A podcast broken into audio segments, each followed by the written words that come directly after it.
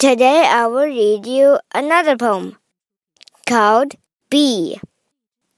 B was once a little bear, very, very hairy, very taky cary little bear. I'll read it again.